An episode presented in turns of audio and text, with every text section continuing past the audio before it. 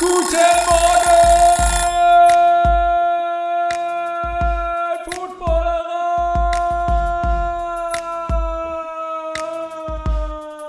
Moin, moin und herzlich willkommen zum Frühstücksei nach den ersten zwei Divisional Playoffs Spielen 2022. Mit mir ist Sebastian hier. Es freut mich sehr, dass du auch immer noch wach bist, wacker nach den zwei Spielen. Wie geht's dir? Ja, äh, erstmal moin. Äh, mir geht's gut. Ähm, wenn man äh, keine Aktien in den Spielen hat, kann man die natürlich ganz entspannt gucken und äh, genießen. Äh, wobei genießen, das war ja heute eher was für die Defensivliebhaber, würde ich sagen. Ne? Hast du denn die Niederlage der Steelers und das Ende der Karriere von Big Ben schon verarbeitet? Ja, also das war ja ähm, jetzt nicht unerwartet, dass es so kommt. Ähm, und dementsprechend, also ich, ich habe mich gefreut, dass es in die Playoffs gegangen ist. Ähm, es kam dann im Endeffekt ja so, wie es äh, erwartet war, zumindest dann, äh, nachdem wir in Führung gegangen sind. Äh, das war ja dann eher so ein Wake-up-Call für die, für die Chiefs, die dann halt kurz gezeigt haben, äh, okay, wenn ihr mit uns spielen wollt, dann spielen wir auch und dann äh, zieht ihr halt den kürzeren. Das muss man dann halt auch neidlos anerkennen, dass da die Chiefs einfach deutlich, deutlich besser dran waren. Das klingt, also kann ich dir nur, nur zustimmen. Ich hoffe ja auch für, für heute Abend, dass ähm, das bei den Chiefs äh, nicht ist, äh, dass sie sich irgendwie schlecht in die Spiele reinkommen, sondern sie gucken sich erstmal an, sie die, die testen den Gegner, äh, sie spielen mhm. mit ihm ein bisschen und dann wissen sie ganz genau, was sie machen. Weil mich mir mehrfach schon aufgefallen ist, dass die ersten Würfe eigentlich nie auf Tyreek Kill oder Kelsey gehen, sondern immer so auf die zweite, dritte, vierte Reihe an Receivern. Ich glaube, damit mhm. prüfen sie so ein bisschen den Gegner und irgendwann sagen sie, jetzt, jetzt können wir Gas geben. Das ist zumindest meine, meine Hoffnung äh, für, für die nächsten drei Wochen. Ja, das lass kann uns, ich mir vorstellen. Lass uns aber gerne erstmal über die Spiele heute oder in der gestrigen Nacht sprechen. Es ist äh, jetzt knapp nach fünf. Ähm, Gerade eben äh, haben wir das Ende des, des, des Packers Albtraums gesehen. Vorher möchte ich aber eigentlich gerne nochmal mit dir über das, das erste Spiel des Abends sprechen. Die Bengals mhm. haben 19 zu 16 gegen die Titans gewonnen. Ähm, die Bengals, dass die Bengals heiß sind, wusste jeder. Trotzdem war das eigentlich ein völlig anderes Spiel als erwartet, oder? Oder wie hast du das wahrgenommen? Ähm, ja, war auf jeden Fall anders als, als alles, was man erwartet hat. Ne? Also, was man halt sagen muss, äh, so oft wie Joe Burrow auf dem Boden gelegen hat, äh, dank der Titans Defense, das äh, ist wirklich, wirklich krass, dass die es denn geschafft haben, das Spiel als, äh, als Sieger zu verlassen. Also neun Sacks kassiert, das sind äh, die meisten äh, geteilt, äh, die je in einem Playoff-Spiel äh, eine einstecken musste. Und dann gewinnst du das Ding mit einem Walk-off-Field-Goal. Das ist schon respektabel, muss ich sagen. Vor allem beim Number One Seed zu gewinnen. Ne? Das ist immer eine Hausnummer. Ja, für mich war es also ein, ein, ein Spiel der schlechten O-Lines. Also insgesamt, glaube ich, mhm. ähm, die, beiden, die beiden Quarterbacks, Tannehill und Burrow, waren die, die am meisten Sacks, glaube ich, in der gesamten Saison bekommen haben und haben das jetzt gestern nochmal ordentlich bewiesen, dass das, dass das so weiterging. Ich glaube, es wurde ähm, gerade bei, bei, bei Cincinnati wurde es ein bisschen weniger, äh, als, als äh, Trey Hendrickson raus war, ähm, der so ein bisschen der, der, der war am meisten Druck gemacht hat.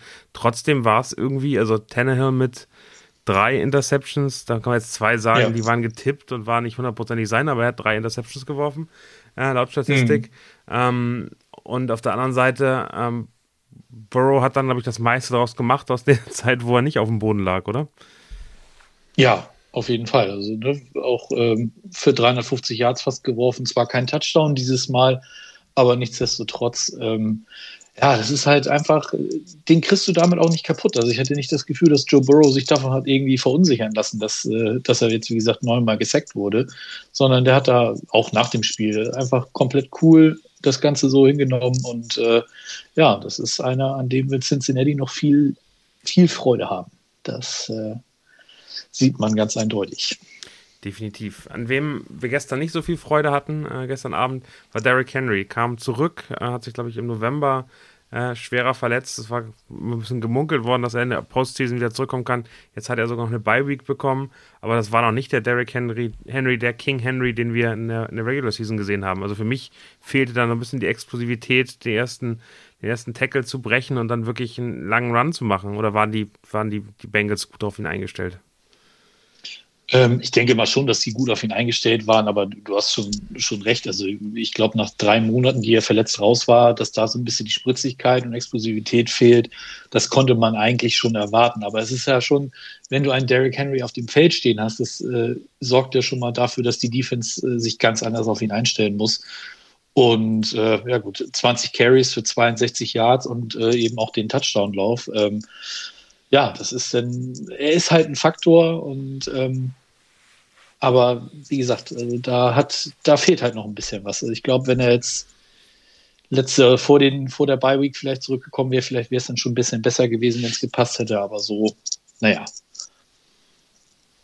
Aber wenn man sich mal anguckt, Dante Foreman, du hast ihm gerade gesagt, äh, Henry 2062, äh, Dante Foreman 4 mhm. Carries, 66 Yards, den längsten Lauf ähm, der ganzen Saison äh, aus, aus seiner Sicht gemacht. Ähm, mhm. Der sah ja einfach explosiver aus, der sah eingespielter aus. Ähm, und ich fand, ja. ich fand, also für mich war das so ein bisschen das Kennzeichnen und haben die beide keine gute Figur gemacht. Kommen gleich mal auf Tannehill zu sprechen. Ähm, dass er erst beim Third Down, als es wirklich irgendwie entscheidend war, äh, Tannehill versucht hat zu laufen und äh, kläglich gescheitert ist. Und dann im, im vierten lassen sie dann noch äh, Derrick Henry laufen, aber kriegen überhaupt keinen ordentlichen Vorblock hin. Der wird eigentlich mit drei Leuten direkt äh, bei der Ballübergabe schon, schon getackelt. Ähm, und wo ich dann dachte, okay, also erstens beim Third Down vertraust du deinem, deinem Star Running Back nicht und dann gibst du ihm den, in so eine unangenehme äh, Fourth Down Situation, wo alle wissen, was jetzt passiert und äh, der, der mhm. Gegner dann nur so reinspringt. Also irgendwie, ähm, und Mike Grable war ja nun als Coach of the Year gehandelt, der durch die ganzen Verletzungen trotzdem das alles hingekriegt hat. Die, die Storyline kann ich total nachvollziehen und die macht doch total Sinn. Aber ehrlicherweise finde ich, dass das Coaching ähm, also ganz viele haben gesagt, Tannehill war jetzt der Schwachpunkt mit einem ordentlichen Quarterback, hätten die das gewonnen. Ich fand das Coaching jetzt auch nicht so doll. Ja, also ich denke schon, dass man das definitiv auch am Coaching festmachen kann. Ne? Also das war ja, wie gesagt, eigentlich zu erwarten, dass, äh, äh, die, die Defenses sich darauf einstellen oder beziehungsweise die Defense der, der Bengals genau weiß, äh, was in so einen kurzen, kurzen Yardage-Situationen kommt. Weil das war ja vor Henrys Verletzung genau dasselbe. Nur da hat es damals noch funktioniert, weil er da eben auch im Saft stand ähm, und nicht gerade, wie gesagt, von einer dreimonatigen Verletzungspause zurückgekommen ist. Da konnte man das machen, weil da ist er ja durch, durch die Defenses durchgerauscht und äh, ohne Rücksicht auf Verluste. Aber das war jetzt einfach so, ja, da hat der Gameplan dann, dann wirklich nicht gepasst und da, da muss sich natürlich als erstes der Head Coach oder der Offensive Coordinator dann äh, den Schuh anziehen. Ne? Also da, das sehe ich definitiv auch so. Also am Ende wirklich ein gebrauchter Tag von Tannehill. Ich äh, fand auch da ganz spannend, AJ Brown hat, hat glaube ich, ordentlich performt. 142 mhm. Yards gemacht, einen Touchdown gemacht. Äh, Julio Jones sah besser aus, äh, hat immer noch irgendwie starke Hände, äh, auch wenn er, glaube ich, nicht mehr ganz so explosiv war mit seinem Hamstring, aber trotzdem äh, sah, sobald der Ball auf ihn kam, sieben Targets, sechs äh, Receptions, das sah schon in Ordnung aus. Äh, aber ich fand, mhm. sonst war da einfach unglaublich wenig. Ein Anthony Ferguson als Titan, der nicht wirklich eingesetzt worden ist. Dontrell Hilliard war immer so ein bisschen so ein Roleplayer irgendwie. Also ich fand, die, die Offense war, und das hat er vielleicht auch mit den frühen Interceptions, ging ja direkt im ersten, im ersten äh, oder zweiten Play dann direkt los. Ähm, ähm, ja. das, war, das war schon irgendwie bitter, also direkt so, so einen Start zu haben. Und danach ist Tannehill ja eigentlich überhaupt nicht reingekommen. Also hat dann minus sechs Yards gemacht, gepantet, hat dann nochmal gepantet, hat äh, das erste, die erste, erste Quarter mit einem Punt beendet. Also der kam ja wirklich nie rein und war eigentlich überhaupt gar keine Gefahr. Also das, das war schon irgendwie traurig zu sehen. Und äh, die zweite Halbzeit dann direkt mit der nächsten Interception angefangen. Also es war einfach am Ende, fand ich, äh, außer diesem Touchdown im zweiten Quarter, der dann der so ein bisschen rausstand, war das insgesamt schon also wenig Vertrauen und wenig, wenig Gefühl dafür.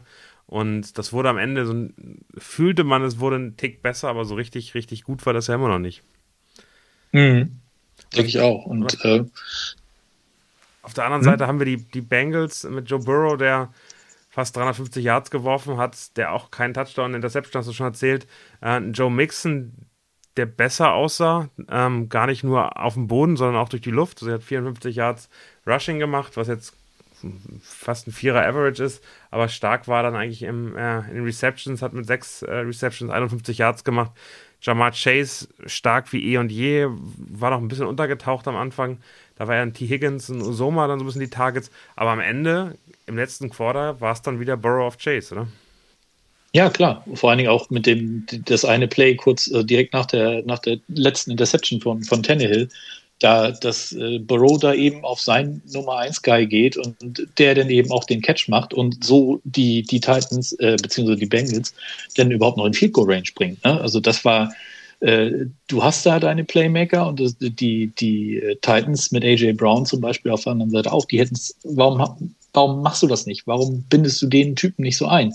Weil wenn der äh, für 140 Yards Bälle fängt, dann, dann gehe ich doch weiter über, über diese Option. Und äh, wie gesagt, die, äh, das haben die, die, die Bengals dann deutlich besser gemacht. Und äh, gut, die hatten natürlich dann aber auch noch hinten raus das Glück, dass sie mit ihrem Rookie-Kicker jemanden hatten, äh, der, der dann auch eiskalt ist und das Ding dann äh, vier Sekunden vor Schluss dann, dann verwandelt zum Sieg. Aber, ne? aber nur einfach mal verständnishalber, und ich finde, das finde ich so coachingmäßig so schwierig. Ähm, denn, mhm. denn, denn Burrow wirft auf seinen besten Receiver und setzt den so ein, wie er die ganze Saison eingesetzt hat. Der Gegner kriegt es nicht hin, das zu protecten. Jetzt haben, jetzt haben die Titans haben mit, ähm, mit AJ Brown und mit Julio Jones zwei Top-Receiver, die unglaublich guten Tag mhm. hatten, die gute Hände hatten, wo, wo, man keine Angst haben musste, dass die irgendwie Blödsinn machen. Und wo wirft dann der, der, der Tannehill den Ball hin zu Nick Westbrook Ekine, den ich ja zwar den Namen mal gehört hatte, aber das ganze Spiel nicht gesehen hat. Das war sein erstes Target. Er hat nichts gemacht. Genau. Wieso wirft man den Ball dann auf einen Spieler, der bisher überhaupt nicht integriert war ins Spiel? Soll das der Überraschungseffekt sein? Ich finde diese Interception dann auch, das ist eigentlich ein Coaching-Fehler. Also eigentlich am Ende, ja. am Ende setzt man doch in solchen Crunch-Momenten dann auf seine besten Spieler und das macht Tannehill, das macht äh, Rabel in dem Moment überhaupt nicht. Hm. Das ist halt auch, also Nick, hier, der Westbrook Ikina oder wie er heißt, ich hatte ihn im Fantasy, der hat mich, äh, ich glaube, im Halbfinale oder im Finale hat er mich ein Spiel gekostet, weil er da auch so null, so ein Null-Punkte-Spiel gemacht hat und die Woche drauf hat er dann wieder abgeliefert. Also äh, mit dem stehe ich so, so ein bisschen auf Kriegsfuß, aber ich kann es auch, ich kann es nicht nachvollziehen. Da haben wir auch in der ähm, in der einen Gruppe auch drüber gesprochen, wieso wirft er auf den und dann siehst du, wie gesagt, auf der anderen Seite Burrow of Chase, Connection klappt und, und äh, du hast da den Erfolg, den du haben willst, den du brauchst.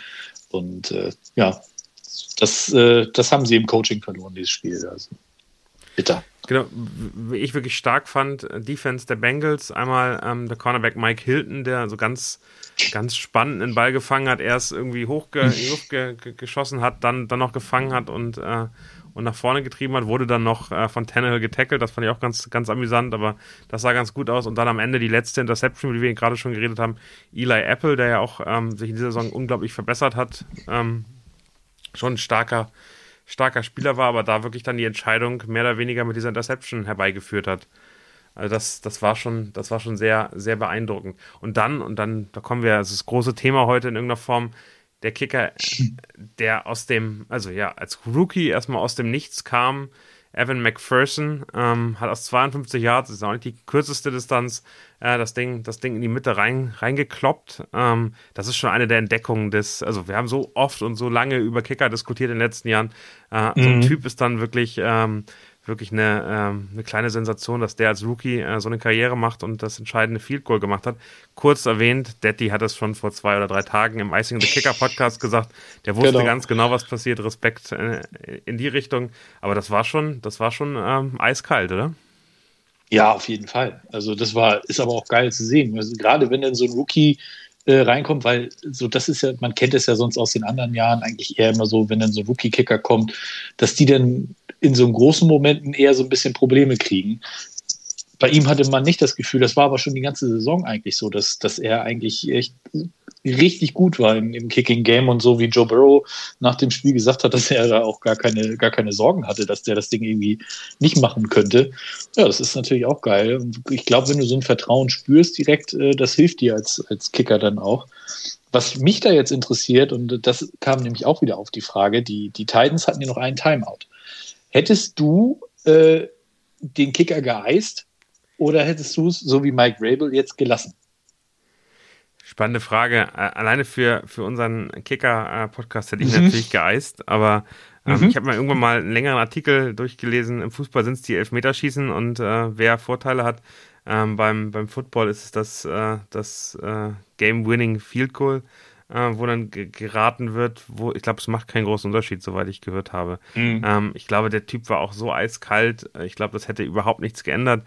Was ich jetzt gelesen hatte, dass er nur äh, zu, seinem, zu seinem Coach gesagt hat, na, dann gehen wir wohl ins, ins äh, Championship Final. äh, bevor mhm. er den Kick gemacht hatte und äh, war so sicher und so selbstbewusst und äh, das ist schon, also der sieht ja aus, Babyface wie, wie, wie 17, aber ähm, ja. reißt, reißt da unfassbar ab und äh, ist ganz schön zu sehen, aus seiner Uni-Zeit gibt es so Videos, die habe ich bei mir auf dem Account auch geretweetet, aber findet man auch überall äh, online, ähm, dass der so Trickshots gemacht hat und dann oben auf der Tribüne ähm, ne, den Deckel von einer, von einer äh, Flasche abgekickt hat aus keine Ahnung, 30, 40 Metern, dass sie wirklich dann wirklich nur so mhm. rausdrehte. Schon ganz beeindruckend. Also der Typ scheint eine coole Socke zu sein und hat ähm, ja. den Bengals jetzt, also das ist ja nicht der erste, also das ist eine Saison, ich glaube, das ist das vierte Game-Winning Field Goal, was er gemacht hat. Ähm, das mhm. ist schon, das ist schon beeindruckend. Gegen, gegen deine Chiefs doch auch, glaube ich, ne? Wenn ich mich recht entsinne. Korrekt. Ja.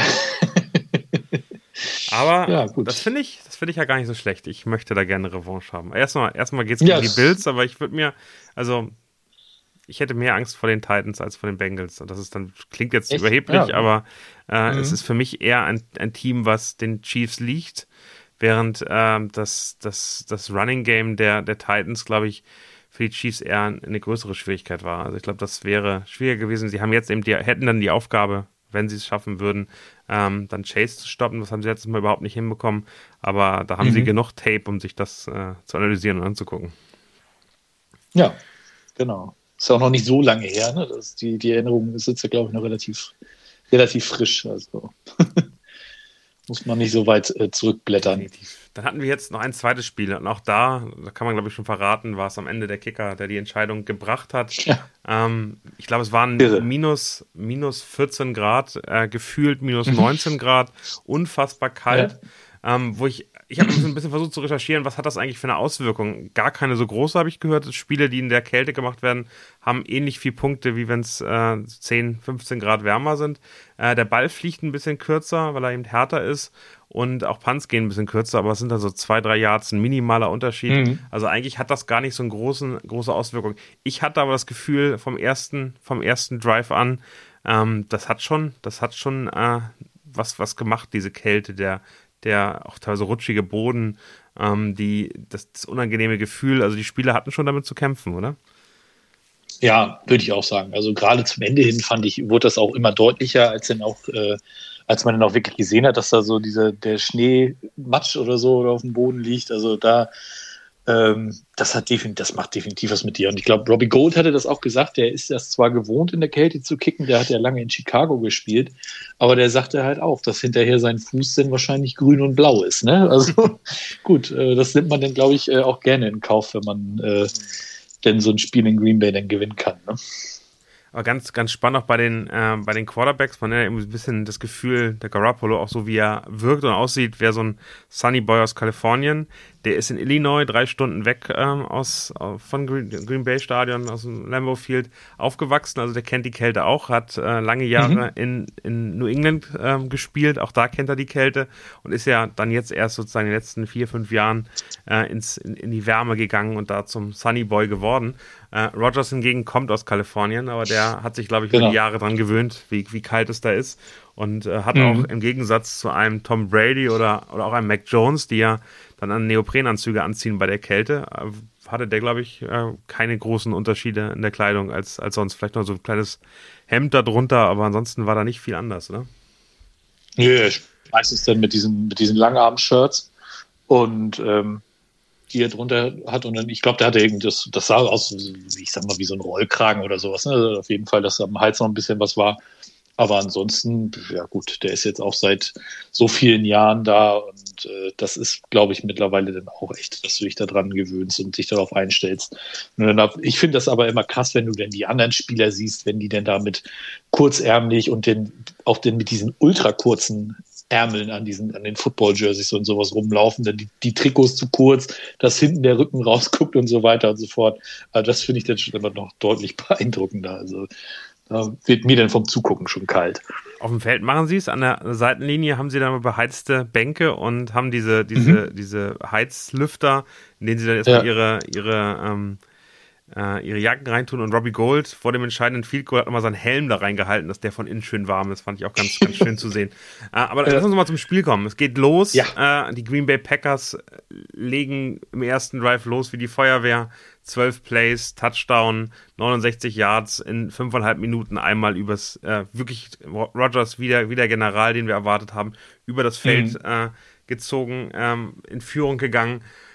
Und die 49ers können eigentlich nicht viel nachlegen. Panten äh, zweimal, dreimal noch im ersten Quarter. Äh, aber danach war irgendwie auch die Luft raus bei den, äh, bei den Packers. Ich hätte erwartet, dass die dann plötzlich auch kurz vor der Halbzeit dann nochmal irgendwie weiter in Führung gehen. Aber irgendwie äh, war die Luft draußen. Was, also hast du da ein Gefühl dafür gehabt, was, woran das liegen könnte? Also ich hatte auf jeden Fall das Gefühl, dass die 49ers Defense äh, dann, also nach dem ersten Drive, so richtig ins Spiel reingefunden hat. Und ähm, das hat sich halt, also im Prinzip hatten, haben die 49ers das Spiel ja auch mit ihrer Defense gewonnen. Also offensiv war da das ganze Spiel über nicht viel. Jetzt klar, am Schluss kam dann wieder noch ein bisschen was. Aber ähm, Green Bay hatte irgendwie kein, keine richtigen Antworten auf, äh, auf die Niners Defense. Ne? Äh, Aaron Rodgers auch fünfmal gesackt worden. Ähm, das ist natürlich dann auch immer so ein, so ein bisschen, ja, gerade bei so einem Wetter, dass, dass, wenn da die Defense erstmal ins Rollen kommt, das äh, weiß ich nicht. Also es, ich habe damit nicht gerechnet, dass das so, so läuft. Also ich habe zwar gedacht, ja, okay, die Niners, die haben, die haben ein gutes Team und so weiter und so fort, aber das in Green Bay und so, die kennen das alles. Äh, aber die haben keine Antwort gefunden. Und das fand ich echt irgendwie echt krass. Und dann kommt natürlich noch das, was den, den Packers ja ganz oft diese Saison schon fast das Genick gebrochen hat, dazu, nämlich die Special Teams. Also erst der, der geblockte, äh, das geblockte Field Goal am Ende der ersten Halbzeit, was du gerade schon sagtest, wo sie da echt noch so gut in Scoring äh, Range gekommen sind, nachdem Garoppolo seine Interception geworfen hat.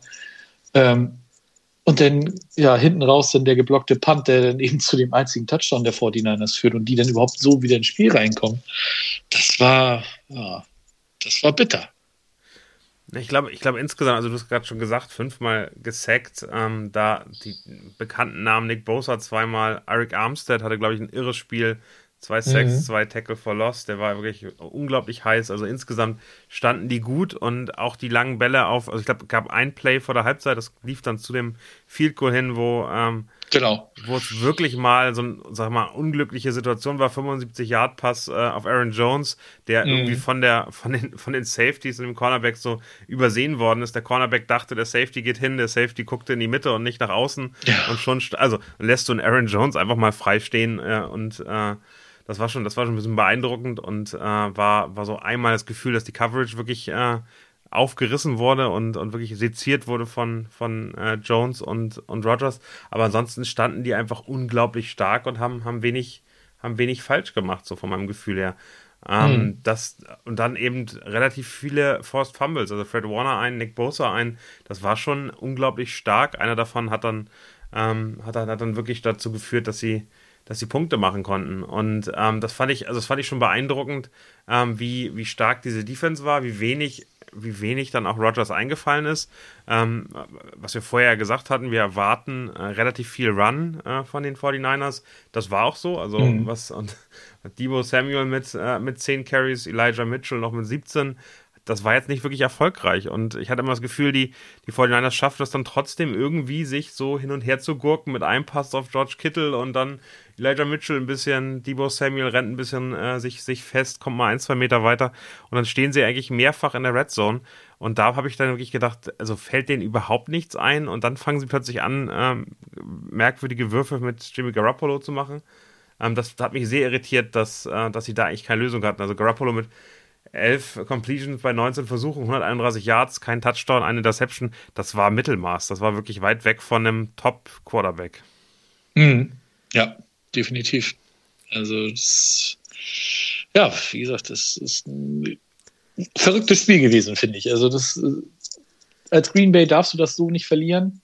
Ähm, wie das passiert ist, ich habe keine Ahnung. Also, ich habe jetzt schon gesehen, dass Matt, äh, Matt LaFleur nimmt die, die Verantwortung natürlich wieder komplett auf seine Schultern und so weiter und so fort. Muss er ja auch machen als Head Coach quasi. Aber ähm, ich sehe viele äh, Packers-Fans, die natürlich ja äh, nicht sprachlos sind, aber äh, ja. Die können, die verstehen, glaube ich, die Welt alle auch nicht mehr, ne? Wenn du jetzt das dritte Jahr hintereinander äh, so eine starke Regular Season spielst und dann in den Playoffs dann direkt wieder so abstinkst. Also da musst du dich dann halt auch fragen, was da falsch läuft. De definitiv. Ich glaube, am Ende ähm, hast du deine, deine Waffen, Adams, Jones, nicht wirklich, äh, nicht wirklich in, äh, ins Spiel bringen können. Ähm, hast ähm, lange geführt, lange das Gefühl gehabt, dich so ein bisschen Sicherheit zu wagen, äh, äh, wiegen und bist dann am Ende, bist dann am Ende kläglich gescheitert, als dann irgendwie glücklich die 49ers über diese über diesen geblockten Punt von äh, Dalanoa Hufanga, den man auch nicht so oft hört, den Safety den Niners, ähm, der den Ball dann, mhm. dann da, da schnappt und in die, in die Endzone bringt. Und am Ende ist es irgendwie, also man weiß gar nicht, wie die 49ers das gewonnen haben. Ich glaube, da sind viele Fans auch sagen, boah, äh, also, also, so ähnlich fand ich es auch gegen die Rams. Also ich, ich, ich finde dieses Team sensationell cool und äh, freue mich eigentlich total, dass, dass, dass die auch weiter, weiter existieren in dieser Saison. Aber so richtig sagen, sie haben das verdient und die, ähm, die, die stehen jetzt völlig äh, zu Recht äh, in, dem, in dem NFC Championship Game, das kann ich auch nicht sagen. Also finde ich, finde ich absurd. Äh, und für, ich glaube, gerade die Packers-Fans, die müssen sich fragen, was haben, was haben die Packers eigentlich in den letzten zwei Wochen gemacht, sich auf das Spiel vorzubereiten, weil ähm, so richtig, so richtig, wir wissen, wie wir mit dieser Defense umgehen und wir wissen, was wir da machen, habe ich nicht gefühlt. Nee, war wirklich nicht so. Und äh, das ist ja normalerweise sagt man ja immer, das ist äh, ne, diese diese Bye Week ist, schon ein Vorteil, dass du dann eben auch die Spieler wieder zurückkriegst. Ne? Guck mal, äh, für David Bakhtiari hat es nicht ganz gereicht, aber hier ist Darius Smith, der die komplette Saison verpasst hat nach Woche 1, der kommt dann wieder zurück und, und war ja auch ein Faktor direkt im Spiel. Ne? Das ist natürlich schon gut. Und auch deine anderen Spieler sind ähm, äh, wieder zurückgekommen. Aber die 49ers, die, für die war es jetzt ja im Prinzip das dritte Playoff-Spiel hintereinander. Ne? Die hatten das letzte, letzte Saisonspiel, was sie gewinnen mussten, um überhaupt reinzukommen. Dann hast du letzte Woche in Dallas schon gespielt. Und die sind natürlich jetzt auch in so einem Groove drin. Und äh, ja, das, das reicht dann halt manchmal. Ne? Und wie, wie ich schon gesagt habe, die, die Special Teams der Packers, die, die brechen dir halt in so einem Spiel das Genick. Das ist unfassbar bitter. Und äh, ist jetzt auch übrigens das erste Mal seit 2010, dass die beiden Nummer 1 Seeds äh, direkt ausgeschieden sind. Also es äh, kommt auch nicht so oft vor, ne? weil sonst war in den letzten Jahren war es eigentlich immer so, dass die in, zumindest ins Championship Game durchmarschiert sind. Aber dieses Jahr nicht. Lass uns gerne nochmal über Aaron Rodgers reden. Der ist jetzt 0-4 mhm. gegen die 49ers in den Playoffs. Mhm. Das Team, wo er gerne mhm. im Draft gelandet wäre. Ähm, der, ja. Das Team, wo er riesiger Fan in, der, in seiner Kindheit von war, nicht weit davon aufgewachsen. Ist das, ist, ist das ein Fluch? Ja, es wirkt auf jeden Fall so, ne? Und äh, die Frage, die sich mir jetzt halt stellt, ist, war das jetzt das letzte Spiel von Aaron Rodgers bei den Packers? Das, das, das wäre meine nächste Frage gewesen, genau. Also für mhm. mich ist es erstmal, ich glaube, das macht psychologisch was mit dir. Ich glaube, dass die, ja. dass die, dass die äh, Packers sich auch alles andere als gefreut haben, gegen die 49ers zu spielen. Und äh, vielleicht kein, also kein, kein wirklicher Angstgegner, davon, davon will ich nicht reden, aber es ist schon mhm. für die die unangenehmste äh, Gegner, weil die Defense der, äh, der, der Packers heute stärker war als im Saisonverlauf, glaube ich. Aber ähm, das hat auch mit, der, mit den Schwächen der 49ers Offense zu tun, definitiv. Also ich glaube schon, dass man diese Packers Defense auch ähm, relativ gut auseinandernehmen könnte, wenn man äh, eine stärkere Offense hat. Also wenn die Rams da kommen oder auch die Buccaneers, dann glaube ich, sieht das nochmal ganz anders aus. Äh, mhm. Werden sie nicht mehr sehen, von daher ist das, ist das alles in Ordnung. Und die Offense ähm, hat dann heute einfach mal nicht abgeliefert. Also die musste abliefern, damit die wirklich die Chance haben, da, da oben mitzuspielen. Und die, die mhm. Offense war heute einfach nicht Existenz. Und das ist dann am Ende, äh, klar, kann, kann Matt LeFleur die, die Verantwortung auf sich nehmen, aber der wirkliche Vocal Point dieser, dieser Offense ist Aaron Rodgers, der also da ganz viel auf sich nimmt und, und sagt, was er machen möchte. Keine Ahnung, ob der jetzt in der, in der, in der Offseason wieder sagen wird, was ihm alles gefehlt hat, aber er hat seinen Kopf gekriegt und äh, er hat auch während der Saison gesagt, dass er ganz happy ist. Ähm, aber es ist schon spannend äh, zu sehen, wie der jetzt weitermacht. Ähm, ich meine, diese ganzen merkwürdigen Covid-Aussagen, äh, die er immer wieder durchmacht, die ihm zumindest in Deutschland, glaube ich, keine großen Sympathien einbringen. Aber mhm. ähm, das ist schon eine Situation, wo ich sehr gespannt bin, wie das weiterläuft. Ich glaube, die Chance, dass er weggeht, ist so groß wie noch nie. Ja, das glaube ich auch tatsächlich. Also das, äh, mein viel Zeit hat er jetzt ja auch nicht mehr. Ich glaube jetzt aber nach der Saison ist er auch relativ gut tradebar vom, vom Vertrag her und so. Das haben sie ja, glaube ich, alles äh, vor der Saison noch so gemacht, dass er relativ gut äh, rauskommen könnte dort. Und äh, die Packers haben natürlich auch das Problem, die müssen äh, Devante Adams äh, müssen sie bezahlen. Und äh, da sind auch noch andere äh, Free Agents, die eventuell weggehen könnten. Also, und ich glaube, die Cap-Situation ist auch nicht die allerbeste. Es wird nicht, wird nicht einfach werden in, in Green Bay. Ne? Hm. Dann haben wir jetzt ähm, morgen noch zwei Spiele und gar, nicht so weit auf die Spiele eingehen. Da könnt ihr gerne euch den, den Icing the Kicker Podcast anhören. Da sind auch die beiden Spiele äh, im Detail ähm, äh, diskutiert worden. Äh, da hat sich, glaube ich, nicht viel geändert. Was ich aber ganz spannend finde, ist, sind für dich die Bengals und auch die, ähm, die 49ers, ähm, also sie sind ja schon Underdog, sie waren heute Underdog, alleine durch Seed, sie sind aber in dem, in dem äh, Championship Game dann am Ende auch eher der etwas äh, niedriger einzuschätzende Gegner, oder? Ja, auf jeden Fall. Also das, das denke ich auf jeden Fall, dass es, dass es so ist. Aber ähm, das haben diese Spiele jetzt eben auch gezeigt. Ähm, du darfst äh, so eine Teams auf gar keinen Fall abschreiben. Äh, die, die Bengals hatten, äh, ne, das, äh, du hast ja damals in der Sendung, äh, als sie in die Playoffs eingezogen sind, äh, hast du ja so ein bisschen über sie, über sie hergezogen. Ähm, das ich, werden sie ich wusste irgendwie, dass das nochmal aufkommt, aber. Da musste ja, musste doch. Ähm, ich glaube, aber das ist jetzt einfach so, du hast jetzt diese Mentalität, also dass keiner an die geglaubt hat vorher. Und ähm, ja, das kann dein Team dann auch nochmal zusätzlich pushen. Und bei den Niners war das ja auch so. Die waren ja auch äh, eigentlich raus aus dem Playoff-Rennen und haben sich dann erst in den letzten Wochen nochmal wieder so, so richtig reingebracht in die Verlosung. Und ja, das kann natürlich funktionieren. Ähm, aber ja, es kommt natürlich auch darauf an, auf wen sie jetzt treffen. Ähm, da bin ich gespannt, wie die Spiele morgen ausgehen und ja, wird auf jeden Fall ein Highlight werden, auch wieder nächste Woche dann. Ja, ich, ich finde es ganz spannend bei den Bengals und dann muss ich mich da, glaube ich, auch offiziell entschuldigen, dass ich äh, den Bengals-Fans äh, da so, so, so schlechte Karten für ihr Team ausge, ausgehändigt habe. Für mich war die Situation, das, das, das, das finde ich auch immer noch so, dieses unglaubliche darüber freuen, hat bei ganz vielen Teams eben den Effekt, dass, dass man dann irgendwie sozusagen satt ist und sagt, okay, wir haben mehr erreicht, mhm. als wir die Saison erwartet haben, als irgendjemand anders von uns erwartet hat.